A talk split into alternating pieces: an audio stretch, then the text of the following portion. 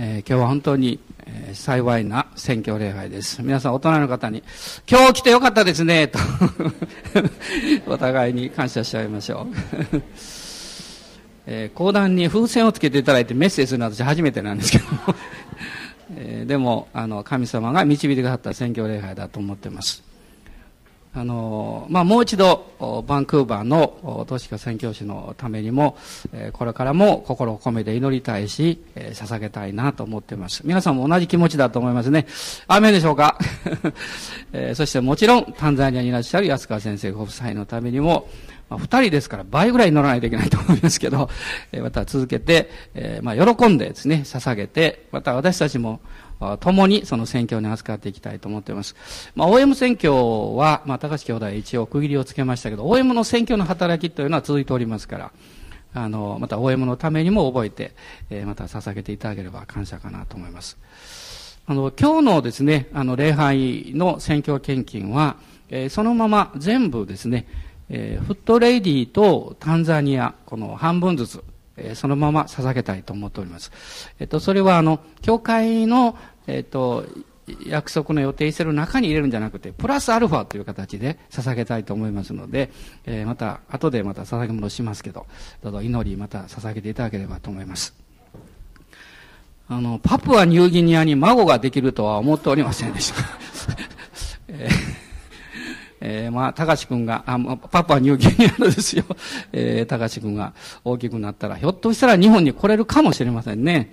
えー、その頃、こちらの高志兄弟はおっちゃんになってるかもわかりませんが、えー、まあ、お会いできれば感謝ですね。まあ、本当にこの御言葉を通して、まあ、宣教を通して、えー、世界が一つのファミリーであるということを、まあ、感じるということ、本当に嬉しいことです。まあ、今日はあの、まあ、最後、短く締めくくりたいと思ってるんですが、ちょっと長くなってしまったらごめんなさい。使徒行伝の16章、使徒行伝の16章の6節から10節までをまず一緒に読みたいと思います。まあ、今日のあのタイトルは、トロワスの体験というタイトルをつけました。トロワス。あなたにとってトロワスはどういう体験なのか、あるいはそこで神様がどういうことを語っておられるのか？ということを、まあ、ぜひ今日はこの宣教礼拝で考えていただきたいと思っています。使徒行伝16章の6節から10節ご一緒にお読みください。はい。それから彼らはアジアで御言葉を語ることを御霊、精霊によって禁じられたので、古着やガラテヤの地方を通った。こうしてムシアに面したところに来たとき、ビテニアの方に行こうとしたが、イエスの御霊がそれをお許しにならなかった。それでムシアを通ってトロアスに下った。あるよパウロは幻を見た。一人のマケドニア人が彼の前に立ってマケドニアに渡ってきて私たちを助けてくださいと懇願するのであった。パウロがこの幻を見たとき、私たちは直ちにマケドニアへ出かけることにした。神が私たちを招いて彼らに福音を述べさせるのだと確信したからである。宣教というのは、一番中心的なことは何かっていうと、それは、この十節に出てくると思うんです。神が私たちを招いてくださったということです。宣教の出発点、そして宣教のゴールはいつもここにあります。私たちが何かをするということが第一のことじゃなくって、神の招きに応じて出かけ、伝え、そして愛するということだと思うんです。で、このパウロと、えー、このシラスの第二次伝道旅行の実は、えー、この途中に、まあ、このトロアスの体験というのがあったわけです。まあ、第一伝道旅行はバルナバと一緒にパウロが出かけました。でも、まあ、一緒にいたマルコが途中で帰ってしまって、第二次伝道旅行の時にはパウロは、まあ、マルコを連れて行くことを変えて、まあ、難しいだろうということで、それを拒否したわけです。まあ、バルナバという人は人々を育て上げる賜物を持ってましたから、まあ、弱い人だから、まあ、失敗するからこそ連れて行ってあげて成長させようと彼は考えたんです。まあ、そこで意見の、まあ、相違が起こって、二つのチームに分かれました。まあ、聖書を見ますと、問題は新しい祝福の入り口になるということです。このバルナバは、えー、このマルコを連れてキプロスに渡り、そしてパウロは新しい仲間としてシラスを伴って第二次伝道旅行に行くわけです。でもこの第二次伝道旅行というのは、パウロ一行にとってたやすい伝道旅行ではなかったんですね。えー、特にその一つの問題点というのは、彼がアジア、まあその小アジア、トルコですけど、そこで御言葉を伝えたいと思うんだけど、聖霊が禁じられたということなんです。福音を伝えるのをですね、やめなさいと聖霊がおっしゃった。それ福音を伝えることを禁じられたわけではなくって、今この場所では伝える時ではないんですということだったんです。ですから彼らは東の方からどんどんどんどんこう西に向かっていくわけですが、北にも南にも行けなくなって、そのまま東に行って、まあ、そこで、えー、到達したところがこのトロアスというところであったわけです。まあ、その先はですね、もう、あの、海ですから、海を渡らなきゃいけない。で、そういうところに行ったわけです。まあ、私はこの実際の出来事を聖書から読む中でですね、やはりパウロという方は偉大な人だなと思います。それはどういうことかというと、彼にとって一番大事なことは、主に従うことであるということを彼はよく知っていたということなんです。私たちも時々気をつけないと、何ができるか、何かをしなきゃいけない、あるいはこういうふうにならなきゃいけないということを、従うこと以上に大切に考えてしまう、しまうことがあります。聖書の中に、従うことは犠牲に勝ると書かれています。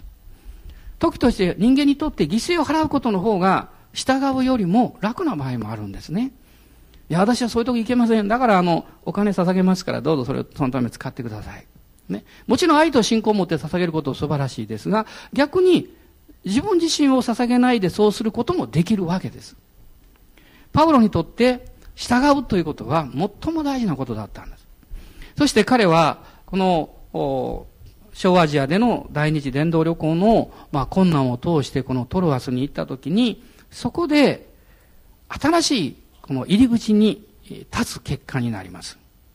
まあ、宣教についての私はこの3つのですね、重要なポイントがあると思うんですね。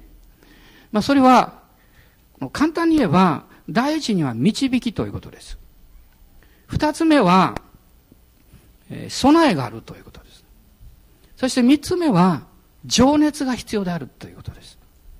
この三つがなければ、伝道、宣教の働きというものは決して進まないんです。そしてこの第一の導きにとって一番大事なことは、主に導かれて、導かれた場所まで行くということなんです。その場所に行かなければ、彼らがトロアスにまで来なければ、パウロが幻を見て、そしてマケドニアに渡るということが起こらなかったわけです。従うということは決して、これは受け身ではなくって、実は100%ですね、これは、あの、信仰のチャレンジです。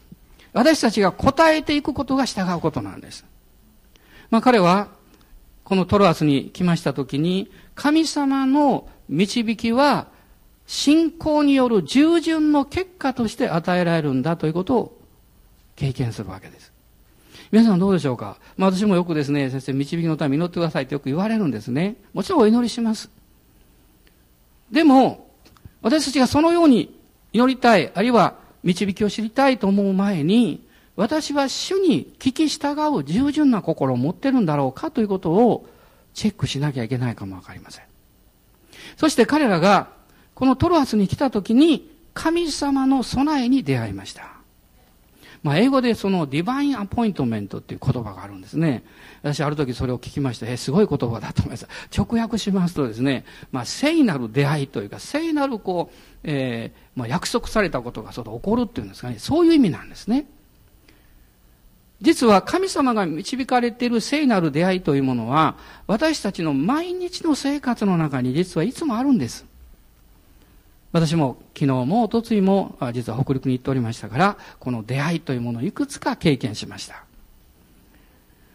でももし、主を見上げて主に従って歩んでいるという道からずれているならば、神様がそういう出会いを備えられても気がつかない。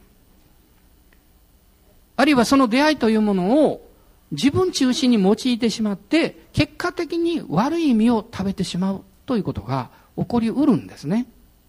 このパウロとシラス、そしてその途中で、ルステラで仲間に加えられましたテモテ、この三人がトロアスに行くわけです。そこで神様が備えられたものは何だったんでしょうそれはルカとの出会いです。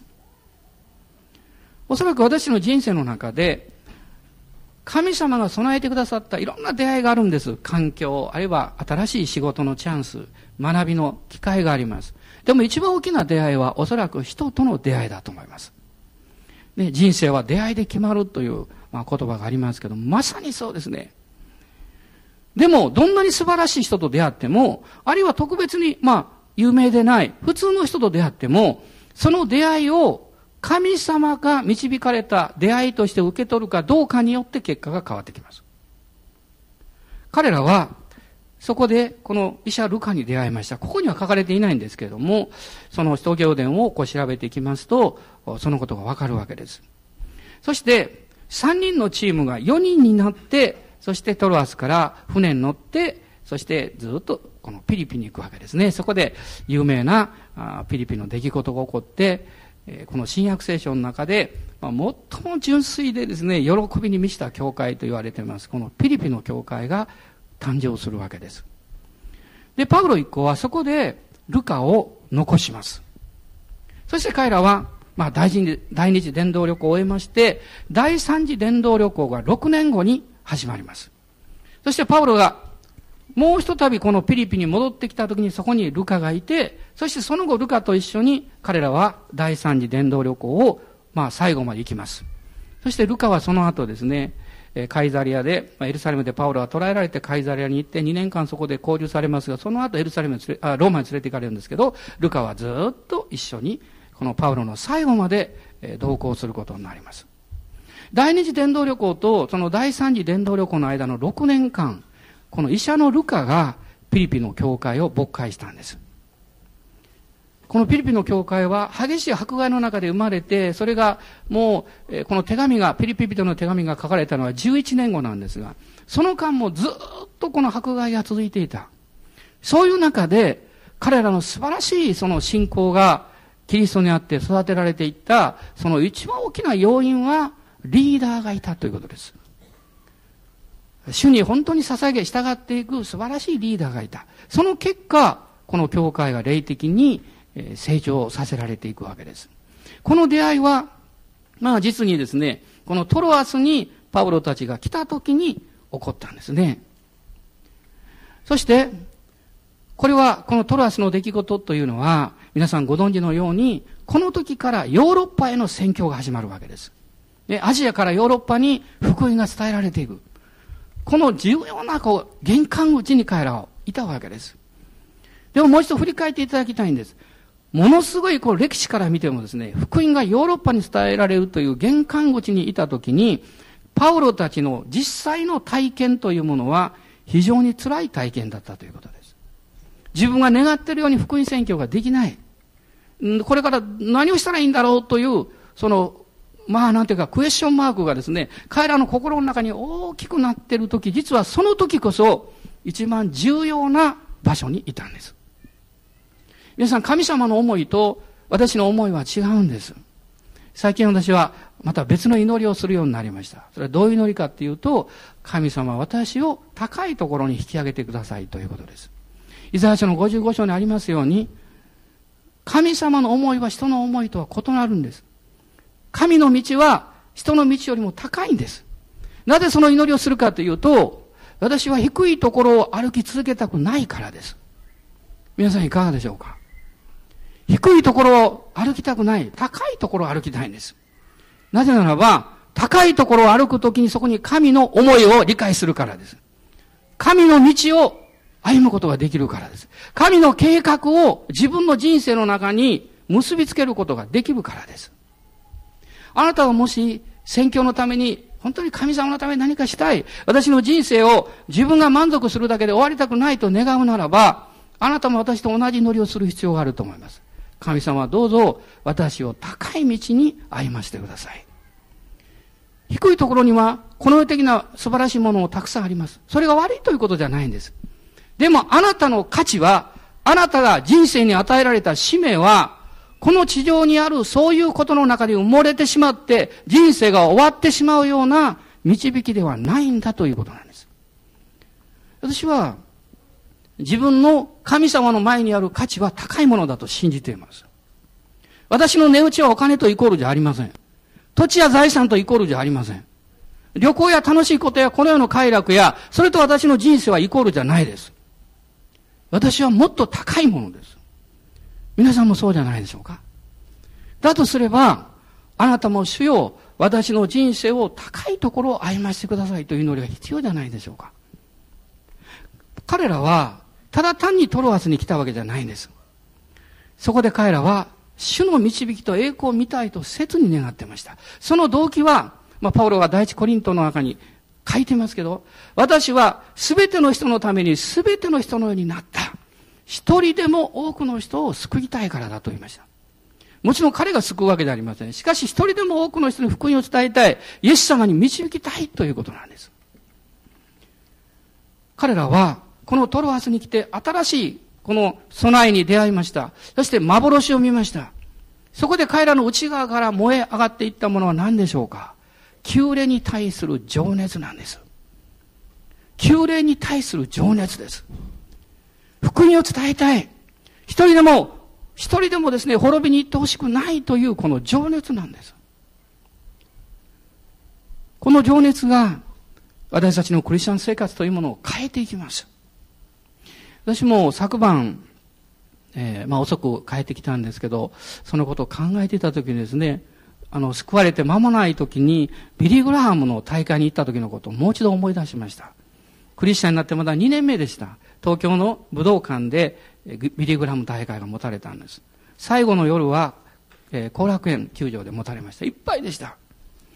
その武道館に行ってですね、私はそのビリ・グラムが立ってる、その真正面ですね、要するに一番後ろの一番上のところに座ってたんです。真正面にこう見えるわけです。たくさんの人たちがそこにいました。賛美がなされて、ビリ・グラムが本当にね、分かりやすいメッセージをね、イエス様を信じるようにという勧めをしました。その時にたくさんの人たちが賛美の中でですね、ずらーっと降りていくんですね。その講談の方に向かって。ものすごい感動を覚えました。私は将来牧師になろうとか、そういうことは考えたこともありませんでした。しかし私の内側に、旧霊に対する情熱が燃え上がったことは事実なんです。私も誰かを導きたい。滅んでほしくない。神様の愛を知ってほしい。この十字架の救いをもっと伝えたい。そのために何ができるんだろうかと思いました。私はその時は前に行きませんでした。もちろんもうイエス様は信じてましたから。でもその場所で立ち上がりました。そして祈りました。おそらくこういう祈りだったと思います。神様どうぞ僕を用いてください。神様の働きのために用いてください。その時に内側にですね、かつてないような情熱を経験しました。ここに生きがいがあると思いました。皆さん、あなたが神様の計画の中で選ばれ、救われ、そしてキリストの教会に導かれ、その後何をするんでしょう？あなたの人生を通して神様を祝福したいと思ってます。でもあなたには一つの仕事がいつもあるということを忘れないでいただきたいんです。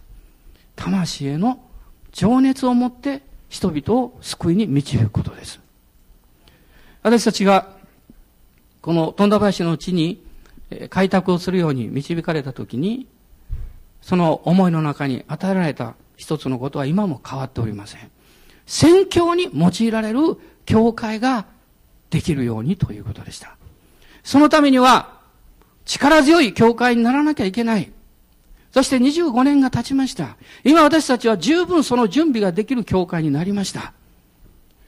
皆さんや私が計画したことではないのに、その思いと祈りに対して神様は、計画に沿って実現を与えてくださって、バンクーバーに、そしてなんとアフリカにまで宣教師として兄弟姉妹たちを派遣する、そういう素晴らしい特権に預かっています。彼らだけが燃えてるわけじゃないんです。ここにいる私たちが燃え続けなきゃいけないんです。この情熱を神様から与えられる旧霊の情熱として私たちがそれを持ち続けて燃やし続けるためにはどういうことが必要なんでしょうか最後にそのことをお話して終わりたいと思うんです。三つのことがいつも必要なんです。まず第一のことは、御言葉から聞く生活を送るということです。聖書の御言葉から聞くことです。私は毎日毎日たくさんのことを聞いてるんです。でもあなたが聞いてる中で、御言葉からどれぐらい聞こうとしてるでしょうか？もし御言葉から聞かないならば、あなたはこの世から聞いて、そしてその情報とその価値観によってあなたの人生が支配されてしまうんです。御言葉から聞くときに私たちは低いところでなく高いところを歩む人になります。聖書を読み、あるいはデボーショナルのそういう本をぜひ持っていただきたい。信仰の偉人たちの証を読んでいただきたいんです。他の人々が信仰に燃えてる人の人々の証を聞いていただきたいんです。不信仰で、あるいはつぶやいて、もう何もできない何もできないと言ってる人の証なんか聞く必要ありません。神様のために私は生きるんだという人の証を聞いていただきたいんです。その時にあなたの心は燃え上がってきます。そしてあなたは他の人に火をつけることのできる人に変えられていきます。二つ目は、神様の御言葉を聞くことと同時に一つの祈りが必要なんです。それは普通の祈りじゃありません。献身の祈りです。献身の祈りとはどういう祈りなんでしょう何かを与えてくださいという祈りじゃありません。それはその祈りをしたらいいでしょう。でも、あなたが救霊のために生きようとすれば、神様から情熱をいただきたいと思うならば、献身の祈りをいつもする必要があります。これは短い単純な祈りなんです。イエス様どうぞ私の人生をあなたのために用いてくださいという祈りです。あなたのために私のこの人生を用いてください。時には小さい子供がそのような祈りをします。ジュニアや青年たちがそのような祈りをします。あるいは、年配の方たちがそういう祈りをします。そういう祈りを聞くときに、もうそこに年齢がないんだということを私たちは経験します。能力や、そして体験や、いろんなこう違いはない。ただ、一つのことだけをみんなが祈ってる経験をします。神様の栄光のために生きたいんだということです。どうぞ、もし主があなたに導きを与えていらっしゃるならば、どうぞこの献身の祈りということをぜひ実行していただきたいんです。毎日です。主は私を用いてください。単純な祈りです。三つ目は、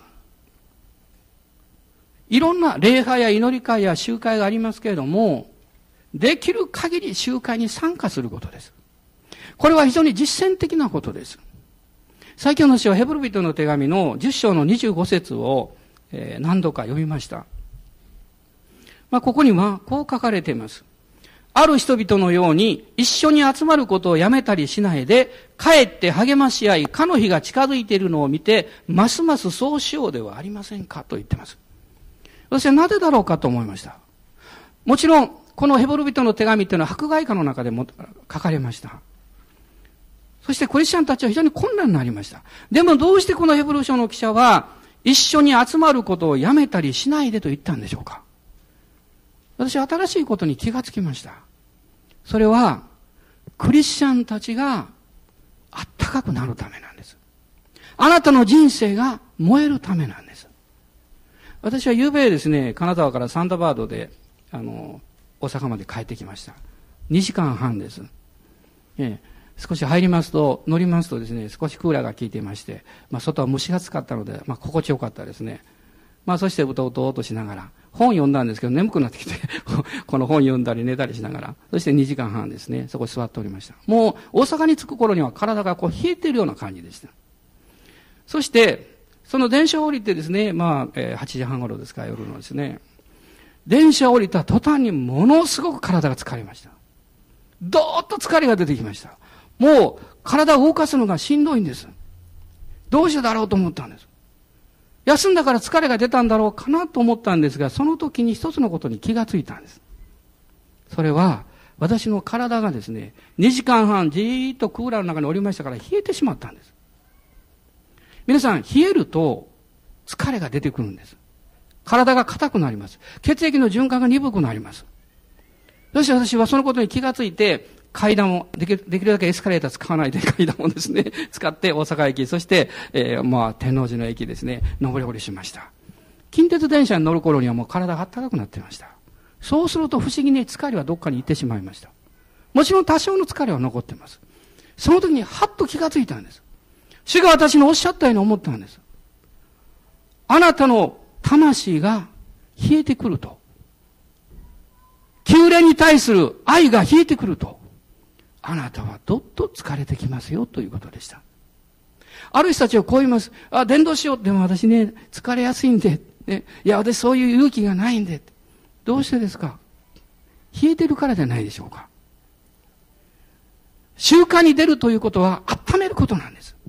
あなたの霊性を温めることなんです。あなたのクリスチャン生活を温かくすることなんです。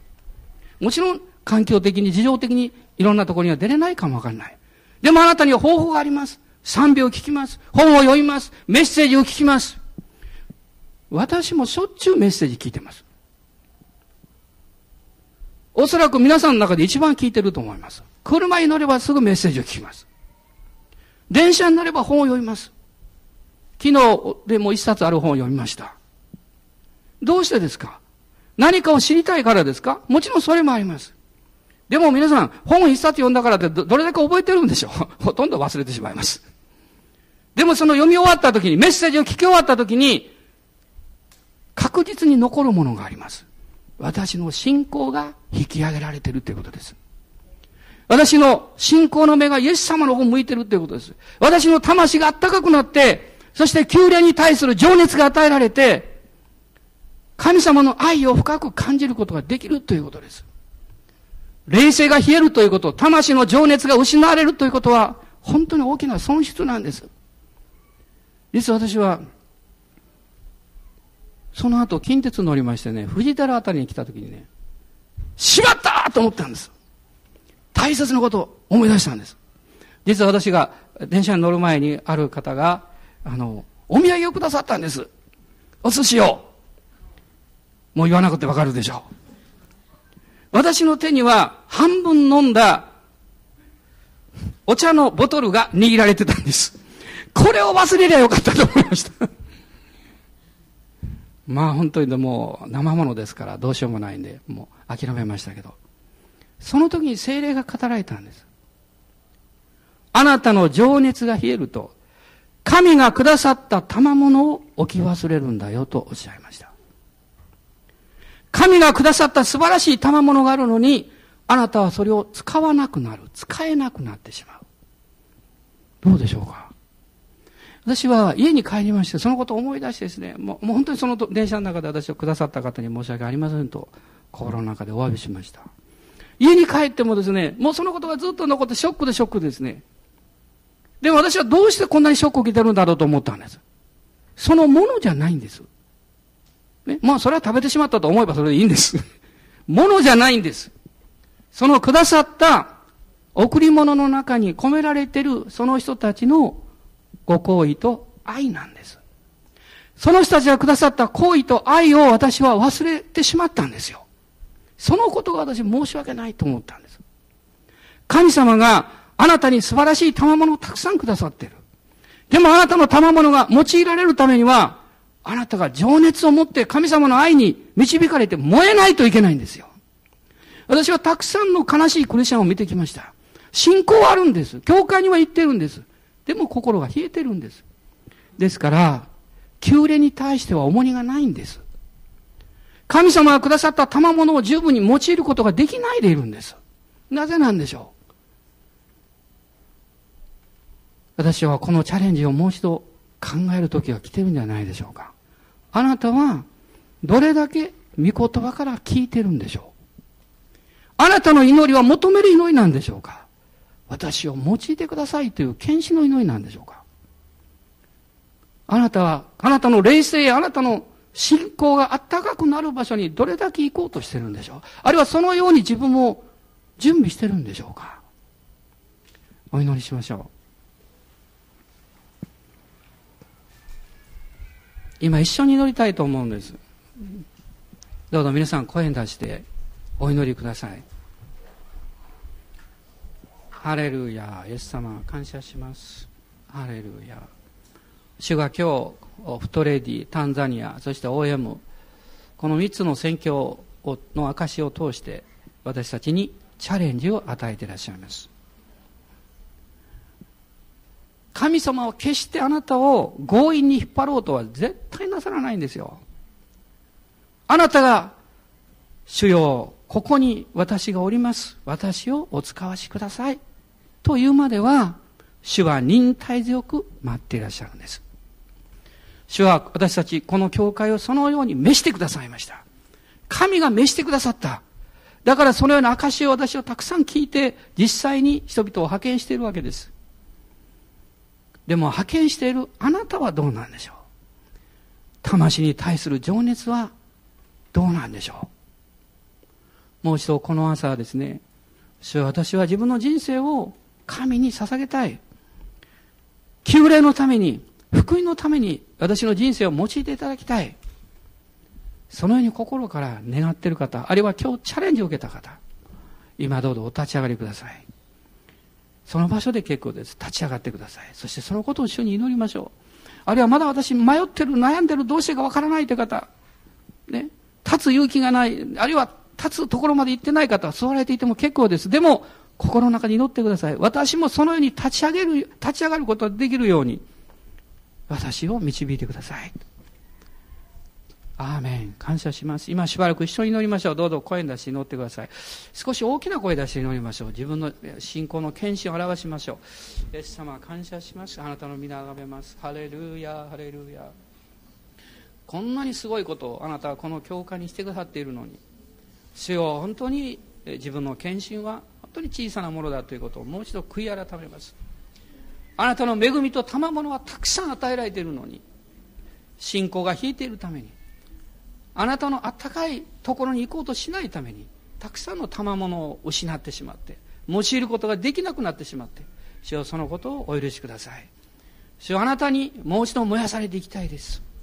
イエス様、どうぞここにいらっしゃる一人一人の兄弟姉妹、私の家族を祝福してください。主よ、あなたの御見てが天から望んでくださって、内なるものをあったかくしてください。そして主よ、喜んで主に従い、捧げていくものに変えてください。イエス様の皆によって祝福します。イエス様の皆によって祝福します。ハレルヤ、ハレルヤ、イエス様感謝します。ハレルヤ、ハレルヤ、イエス様感謝します。オーラバララ、サンバララ、スカラバラララ、シャバラララ、サンダラララ、スローリ。オラバラララ、サンバララ、スカラララ、シリビリビ、ハンバララ、サバラララ、スローリア。あなたに与えられた霊の賜物をもう一度燃え立たせなさい。オーラがシャンバララ、シャバラララ、スローリア。オーラバラララ、サンバララ、スカラバカ、シャバラララ、スローリア。ハレルヤ、ハレルヤ。イエス様、感謝します。感謝します。ハレルヤ。アーメン、アーメン、アーメン、アーメン、アーメン。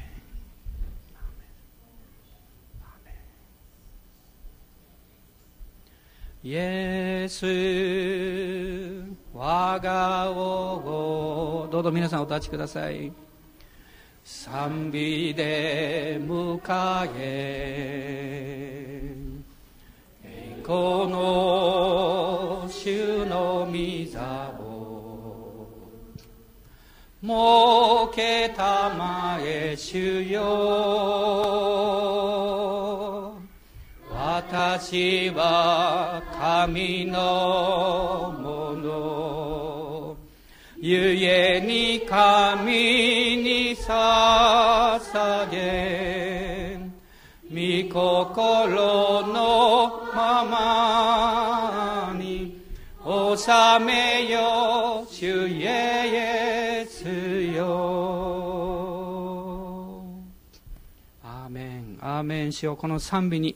私の祈りをつなぎます私の信仰をつなぎます主よあなたのダイナミックなこの25年間の歩みに勝るところの力強い働きを、どうぞこの RCI の諸教会を通して流してください。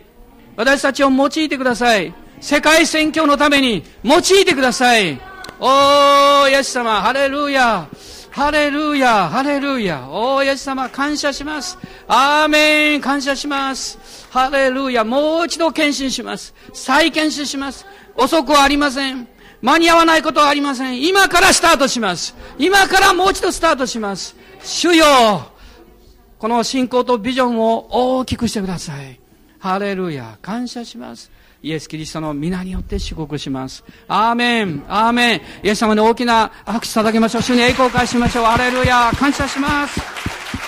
アーメン、感謝します。ハレルヤ、感謝します。